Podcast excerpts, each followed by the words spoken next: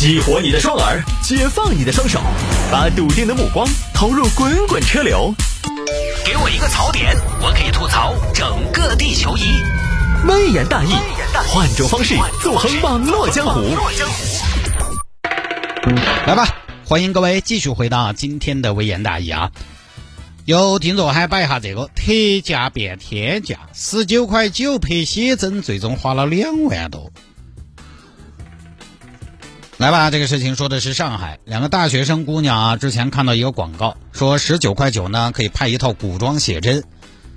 十九块九，现在你拍个好点的证件照你都拍不了，你知道吗？什么海马体啊什么的，那个挺贵的。两个姑娘当时一看，哎呦，十九块九拍古装，心动了，就去了。欢迎光临绝代青餐饮楼，两位拍照啊？呃，嗯，那个，嗯，我问一下，就是你们之前网上那十九块九那个拍古装那个，那个活动还在搞没有？在搞啊，在搞啊，搞不搞一个嘛？呃，在搞啊。那我们今天就是专门来搞这个的。太好了，里边请。两位小姐姐，我看拍古装应该很好看啊。哦，谢谢。那个我们是先选衣服啊。哦，衣服是吧？哎，对，服装嘛，道具嘛。是这样，两位十九块九呢，不能选衣服。裸体啊？不是，也不是什么什么，裸体要加钱啊。十九块九啊，是我们指定的一件衣服，我拿给你们看。这是啥子衣服？这也太难看了吧！这就是一张麻布的嘛。觉得朴素了，太朴素了噻。那如果两位觉得这个不好看，可以再自己选的。我们这里服装也比较多，从河姆渡到民国时期都有。哦，但是需要加钱。这儿就开始加钱啦。对呀，我们这儿有个套餐，四套衣服一千一，随便选，可以多选选嘛。因为这个说实话，古装哈，你这个出效果的话，说实话，古装主要就靠服化道，服装不行那就拉垮。我这样，两位小姐姐，我给你们看个案例啊。你看这个案例，这个案例就是一千一的套餐拍出来的。哦，可以的嘛，好乖哦，这个是吧？那肯定是服装好，出片就好。而且如果是十九块九的话呢，呃，我们就是一套衣服，然后呢，设备啊各方面都比较比较入门。有好入门的这个设备，就是衣服指定一套嘛，刚才说了嘛，然后不包妆发，素颜啊，哎对，然后十九块九呢，摄影器材刚才说了也不是单反，那不是单反用啊，在卡片机啊，不用手机，手机 iPhone 十三啊，不红米。啊，证件照都不是有规格了吧？是这样的，小姐姐，因为十九块九呢，它只得这个样子，你要出效果，肯定还是要升级到一千一。嗯，那行吧，那我们就来一千一的吧，行啊，行，那你那边交费啊，交了一千一，选好了衣服，这儿准备开始拍了。哎呀，两位小姐姐，呃，你们好啊，给你介绍一下，这是我们这儿的摄影谢首席啊，首席摄影谢摄影。哎，两位好，哎，两位拍的是《新白娘子传奇》哇？哎，对，那就是一个小青，一个白娘子。哦，不不不，我想拍许仙。哦，我是想拍七宝山啊！哦，你们嗯，好嘛，行嘛。啊，你们是这样，你们现在这个皮肤状态不是很好，呃，要用定妆液，要用那个安瓶，那就用啊。用安瓶也要单独收费哦，又要收费啊？要收？那不要吧，我们都给了一千一了，大学生没什么钱的，一千一不包这个安瓶哦。那不包我们就不要了呗，不要我没法拍哦。怎么没法拍啊？相机没电了？你那个你不插点安瓶那个东西，因为它效果不好。效果不好，我觉得因为我们是拍古装，你不插安瓶，我觉得效果不好是对传统文化的一种亵渎。而且你说实话，你刚刚两个是要拍《新白娘子传奇》里有两个人物许仙和七宝山，是不是？哎，我最喜欢这两个人物了。其他人物可以调侃，这两位不行。改编不是乱编，细说不是胡说。哎，你可能不晓得，我这个人虽然在影楼工作，但是我骨子头是个艺术家，artist。那加多少啊？一千五百八十八，只要一千五百八十八，包你效果拍出来，连碧莲和媚娘都看不出来你们是假的。许仙管媚娘什么事儿啊？哦，白娘子看不出来吗？行吧，行吧，行吧，再加一千五百八十八。本来你这就完了，一共消费两千六百八十八嘛。那么接下来，哎。他这个消费到两万多咋消费的呢？前期赔已经赔完了，接下来就是下一个坑选片。同志们，今天有两个客户来选片，他们原套餐包的是二百四十张，选十七张，但是我们有句口号叫什么？来我们这里的客户没有一个可以以底价成交，所以接下来请大家打起精神来，二百四十张怎么样？保一百，挣二百，大家各就各位。吹捧组准备好了吗？吹捧组 stand by，遥控组，遥控组 stand by，心灵鸡汤组，心灵鸡汤组 stand by，假装为他好组，假装为他好组 stand by。好的，两个小姐姐去选片，五六个人包围着两个人。哇哇！如果没有看错，应该是许仙和七宝山来了。来来来，坐坐坐坐，两位请坐。哦，有人说效果出来了，非常好。你看你们选一下嘛。好的，好的，好的。那那那我这边开始喽，开始吧。哎呀，这张我觉得一般，不得哦。这这妹儿，你敢说这张一般？拜托，这张一点都不一般。这张你看你们两个好乖哦，我觉得比叶童和许那个许仙好多了嘛，对不对？七宝山也是啊，七宝山你看这张有一种阳刚之气，现在流行这种噻，中性噻。而且你看你们这套这个造型这个样样，哎呦，你看这个各方面这张好自然，我感觉从画里面走出来的人物，真的吗？真的呀。那留下吧，下一张。哎呦，这张删了吧。这张我的天不得哦，小姐姐，我跟你说，小姐姐，我觉得你删哪张都可以，但是这张如果删了，我说实话，我说实话，我都要觉得遗憾终生啊。这张就很普通，很平淡，平淡。小姐姐，我看这张照片，你晓得我啥感受？你什么感受啊？我好羡慕你们两个，就你们这种平淡，都让我觉得好高山仰止哦。你的平淡可能就是我一辈子摸不到的天花板。哎呀，这这张真的越看越觉得，感谢你啊！哎，就是。哎，这张你说起青春真好啊！真的，你看你们这两张，你们两个白衣飘飘的两个美少年，好色皮，好玉哦。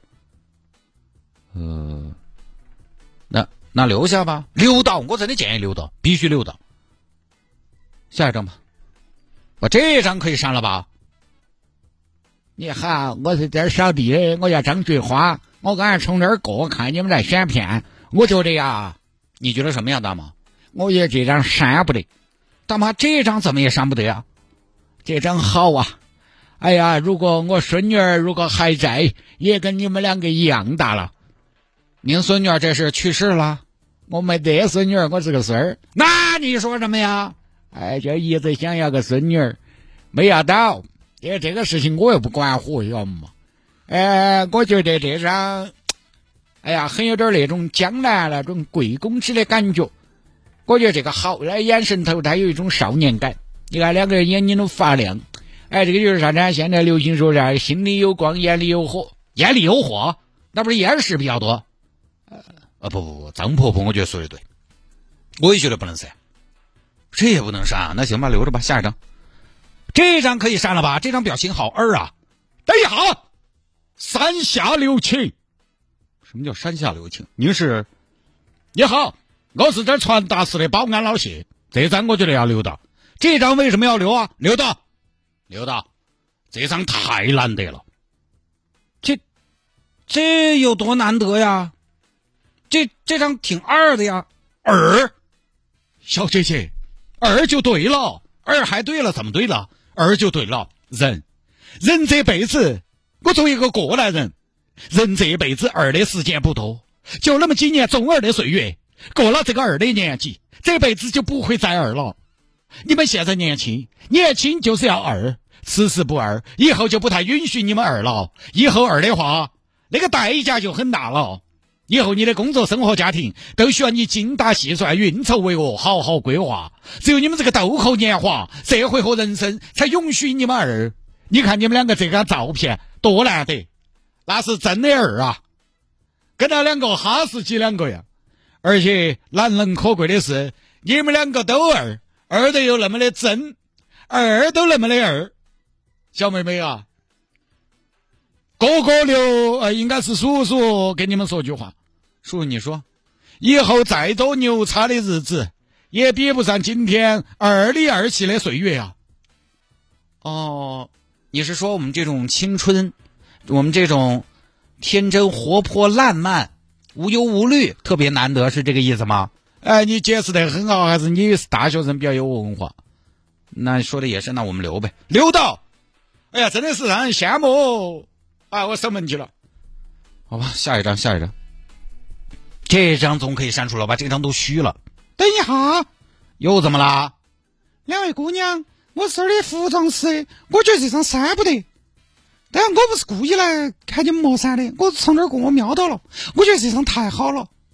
这都虚了哪儿好啊？不删啊？这不是虚，这其实是摄影师的一种拍摄手法。手法？这是什么手法？他这个手法叫大音牺牲，大片无形，大片无形。其实真正的艺术，奔放是一种艺术，含蓄也是一种艺术。真正艺术的表达，就是在模糊当中找焦点，在虚化当中找本质。那这是什么本质啊？这张照片，它这张照片表达的是你们这个年纪的本质：活泼，活泼，哎，活泼。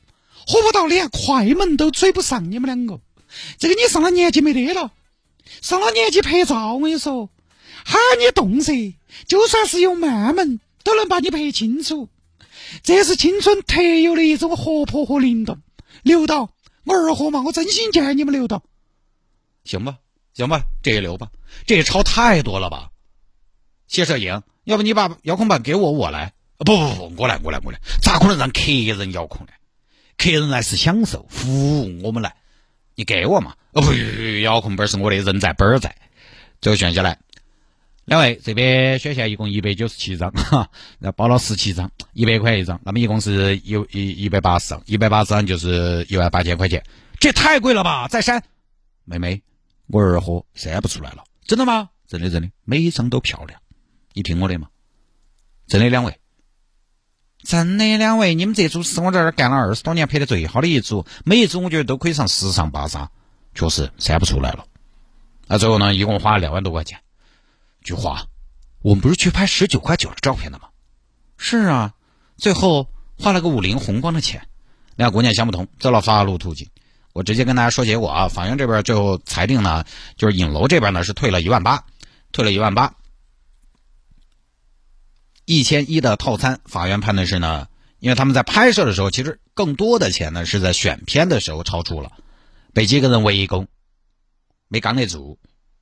一千一之前他们加服装的套餐，法院判的是影楼执行了部分；一千五百八十八的拍摄、装发、安平，法院判的是影楼已经全部执行完毕。那么呢，就是一千一收的部分，一千五百八十八全收，然后选照片的钱呢有多少退多少。影楼退给了两个小姑娘，就这么一个事情啊！哎呀，你说这个，有些朋友吧，就看那个低价呢，他又屁颠屁颠去了，去了你真的以为你出得来吗？真是没得那么多便宜可以占。就这种事情呢，我们以前也聊过哈。其实这种低价引流的服务呢，你如果要去哈，各位，就是你要做好脸皮厚、刚到底的准备。就你说这个事儿呢，影楼它确实有问题，因为它它哪里有问题？它是它这种销售模式，它这种。它这种商业模式就有问题，就是它好多影楼都是这么玩的。像刚才我在广告的间隙看了一下我的微信上，听众朋友跟我的留言，就说大哥，哎呀，婚纱照也是这样的，不停的加，完几千块钱套餐加加加加加一万多两万多的都有，就是这种他这种耍法就这个样子耍的。然后你说他违法呢，他又没有违法。现在有很多服务，尤其是价格比较高的，它的路数和打法就是这样的，低价引流。它这个低价引流呢，原则上来说，其实只要说清楚了，我这个低价包含的是什么服务内容，不包含什么内容，其实这种模式法律上它是没啥太大毛病的。就像说刚才有听众说，涛哥我也是婚纱照加到多少钱多少钱，加到了上万，我说那还是证明拍的好，那照片你就跟这两个小姑娘一样，你说是不是这么一个道理？他最后还是选了一百多张，那为什么呀？除了这边。营销技巧非常厉害，游说技巧非常厉害之外，那可能他们俩骨子里还是觉得，哎，那那几张是不是还是确实挺好？但这个中间的细节不太清楚哈。就很多都是低价引流，但是低价引流呢，消费者我觉得我们当消费者的你要清楚他下一步是搞啥子。你去了，他不是为了赚你十九块九，接下来他就会营销你、游说你，大头在后边。那么中间这个游说啊，还是游说，不知道。现在因为有些有些词的念法一直在变哈，游说嘛，到底是一种营销技巧还是陷阱？这个其实一方面呢要看商家用过什么手段，一方面也要看消费者怎么看。呃，我觉得呢，只要没有鼓捣你消费，这个法律上真的没得好大毛病。你包括我那天我跟大家讲个小故事啊，我去加油，我加油，我当时一加油，大家知道加油站大品牌哦，过硬哦。我加油，我只加一家。那个小伙子说：“帅哥，今天我们那个开年活动，填个表登个记，这次加油是两百，还送一个六九九的大礼包。但也知道最近油价比较贵，我于是呢，我还有点心动，我反复问了需要我干嘛？你不要干嘛？你填个表登记就是了。那我今天是什么意思啊？省两百是几次啊？省啊，省下来两百。那我今天加五百油只给三百是这个意思吗？对，还有一个六九九的大礼包。”他那个大礼包呢，就是什么酒啊什么的，我都没什么兴趣，我又不喝酒。我心想，哦呦，省两百油钱还是有点吃皮啊。呃，虽然我是个明星啊，不喜欢到处填个人资料，但是毕竟呢，少两百哈。呃，对我这样的一个明星来说，还是很有诱惑力的。我说行，填一个，结果填了我就给钱。帅哥，油钱四百八，少两百，二百八，二百八加六九九是九七九。我啥子意思哦？对大礼包要自己买噻。哎，老子一下就把自己钱包捂得绑紧，休想从我这儿拿走一分钱。他这个也是个套路。这个呢，你说他啥子？他也没违法，他摆在那儿，对不对？他就是说的呢不清不楚。反正他没鼓到你们，他也鼓不到我。但就是呢，鼓还是没鼓，这个尺度他不太好判断。因为有些人呐，他社会经验，尤其像这种刚刚上大学的大学生，他耳根软。他经不住成年人、社会人那种游说，他不好意思拒绝，他也不好说。我进了一家店，然后这儿拼命的说之后，然后我啥子都不买就走了。那我们中年人，因为我们就相对来讲要好一些。你说来一群人把你围到游说你，你说这种情况是不是鼓捣你？最后给钱的还是你，输入密码的也还是你。你说他鼓你，对不对？但是前面来说输入密码给钱的都是你自己吗？他又没限制你人身自由。但是呢，强大的游说，可能很多人确实会稳不起。以前有朋友邀请我去参加一个酒店的会员计划，免费请去泰国的著名酒店耍几天几晚，真正的免费，那不是什么套路啊？为什么要家庭？他一定要家庭客户？为什么要家庭客户？我一会儿说。我当时想，呃，还有这等好事？我查了一下，确实有。但去了之后呢，你要花时间上个课。一个多两个小时那个课也上不到好久，就你几天时间一个多两个小时，你咋子买你听课这怎么就免费的嘛？但这一个多两个小时干嘛呢？上什么课呢？不是什么瑜伽课啊，不是什么健身课啊。那酒店卖他的度假计划，少呢就几万，多的十几万、几十万的都有。有了这些钱，每年你就可以在集团旗下酒店随便挑、随便选。很多人去之前都是想的，我不得找，我绝对不得找有数。但是我看去了，在对方的。游说一下，情不自禁买单的也很多。这个你说是不是自愿的？他最后还是自愿的。但是，一般人呢，其实是会被说动的。你想，蓝天白云、海浪、仙人掌，配合着销售给你描绘一下未来美好的图景，给你谈谈生活的本质，跟你谈一谈啊，那种成为会员之后就跻身中产阶级的感觉，很容易掏腰包。所以我最后没去。我毕竟有时候买件衣服都熬不住人家说。好，他为什么会要去？去的人必须要是家庭用户，因为家庭有娃娃的是他们的受众。相对来讲呢，这部分群体呢，支付能力比较强，花钱的意愿也比较强一些。而且中年人这个群体呢，他品牌忠诚度要高一些。他中年人这个群体，他有的时候求安全，他不那么喜欢尝鲜，他更需要一个有熟悉的、有安全感的地方。你一个小年轻单身汉，他不得有说你。所以你要这个业务，它属于销售手段还是套路，其实很难说。有很多消费者，他他是什么呢？他当时买了买了，他也没觉得有什么问题。他是买了用不着，这个时候才来后悔。买了冲动期过了，觉得有点贵才来后悔。所以我们有很多预付费的大宗的这种开销哈，那种行业呢，呃，很多城市在尝试着有一个冷静期，就是我在包括保险也是嘛，那种重疾险大额的都有一个冷静期的，就你在多少天之内你可以反悔。所以啊，我们就是给大家一个说一个事儿啊，就是消费呢，一定还是要冷静，要冷静，尤其是这种低价入门、高价出门的服务，一定要冷静。在遇到对方推销的时候，你如果不需要，要坚决，并且要及时的说不，因为他这种营销模式就决定了他的纠纷一定会很多。就这种情况下啊，你你如果犹豫了，你你千万不要犹豫，不要腾，越腾越走不脱。但就这个现象来说，其实我觉得这个现象也是一种劣币驱逐良币。为什么很多行业都要用低价来引流？恰恰就是因为大家在选择的时候格外看重的是价格这个东西。这个一方面呢，有参与者太多同质化导致的原因。呃，因为质量和服务它没得显著差异，那么就自然说不起价。尤其这种体验类的哈，它在口碑没有做起来之前呢，消费者不知道它的区别在哪儿，所以他不愿意为了一些高价去买单。这个时候商家就只有一个办法，做低价，客人来了再说。有一个商家这么搞，其他商家就不得不跟，因为消费者大概率会被低价吸引。讲究质量的、有点真功夫的，价格上不去，他就没法做，他只有跟。当然，现在呢，确实也有越来越多的工作室，他就只挣照相的钱，我不卖产品，不卖其他的。但这种工作室呢，在发展上它也有局限，它做不到太大，它只能做小规模，做个性化，做不大。因为明码标价赚这些钱，它注定没有流量，没流量怎么做的大呢？所以我觉得这个是低价竞争所带来的必然的现象，其实就跟旅游低价团是一样的，同样的路线，你九十九，我五百八，那里流流量流量憋憋在在你那儿九十九那儿噻，我五百八有啥子流量？这个价格很正常啊，九十九，哎呦，这个稀奇，到处都在发，但是跟了你的团，那就必须购物。我在那儿喊我没有购物，人家其实看都不得看我，甚至有人会觉得哦，购物，哎，购物好啊，购物我也起码买了东西了呀。就有些朋友可能你刚第一次去欧洲什么的，你可能都在问导游有没得购物行程，我想购啊物。很多游客嘛都是这种嘛，就是它差别没那么大。那前者消费九十九的，他觉得不管怎么说，我旅游只花了九十九，我剩下九百零一块钱，我买成东西了，我买了一块玉，我得了一块玉，你五百八只是耍一转不安逸。人家会做这种对比，所以不合理的低价这个东西吧，我们消费者本来也要说不才行。这个不是什么受害者有罪论啊，但确实我们要用脚投票啊！十九块九，要么你就去之前去之前打定主意，今天老子弄死不得价钱。你拿赔礼的，我赔哦赔礼的，他们舍不得。对，今天弄死不价钱，他哪怕给我画一张照片，我都不得价。你就直接找气头的，你要清楚。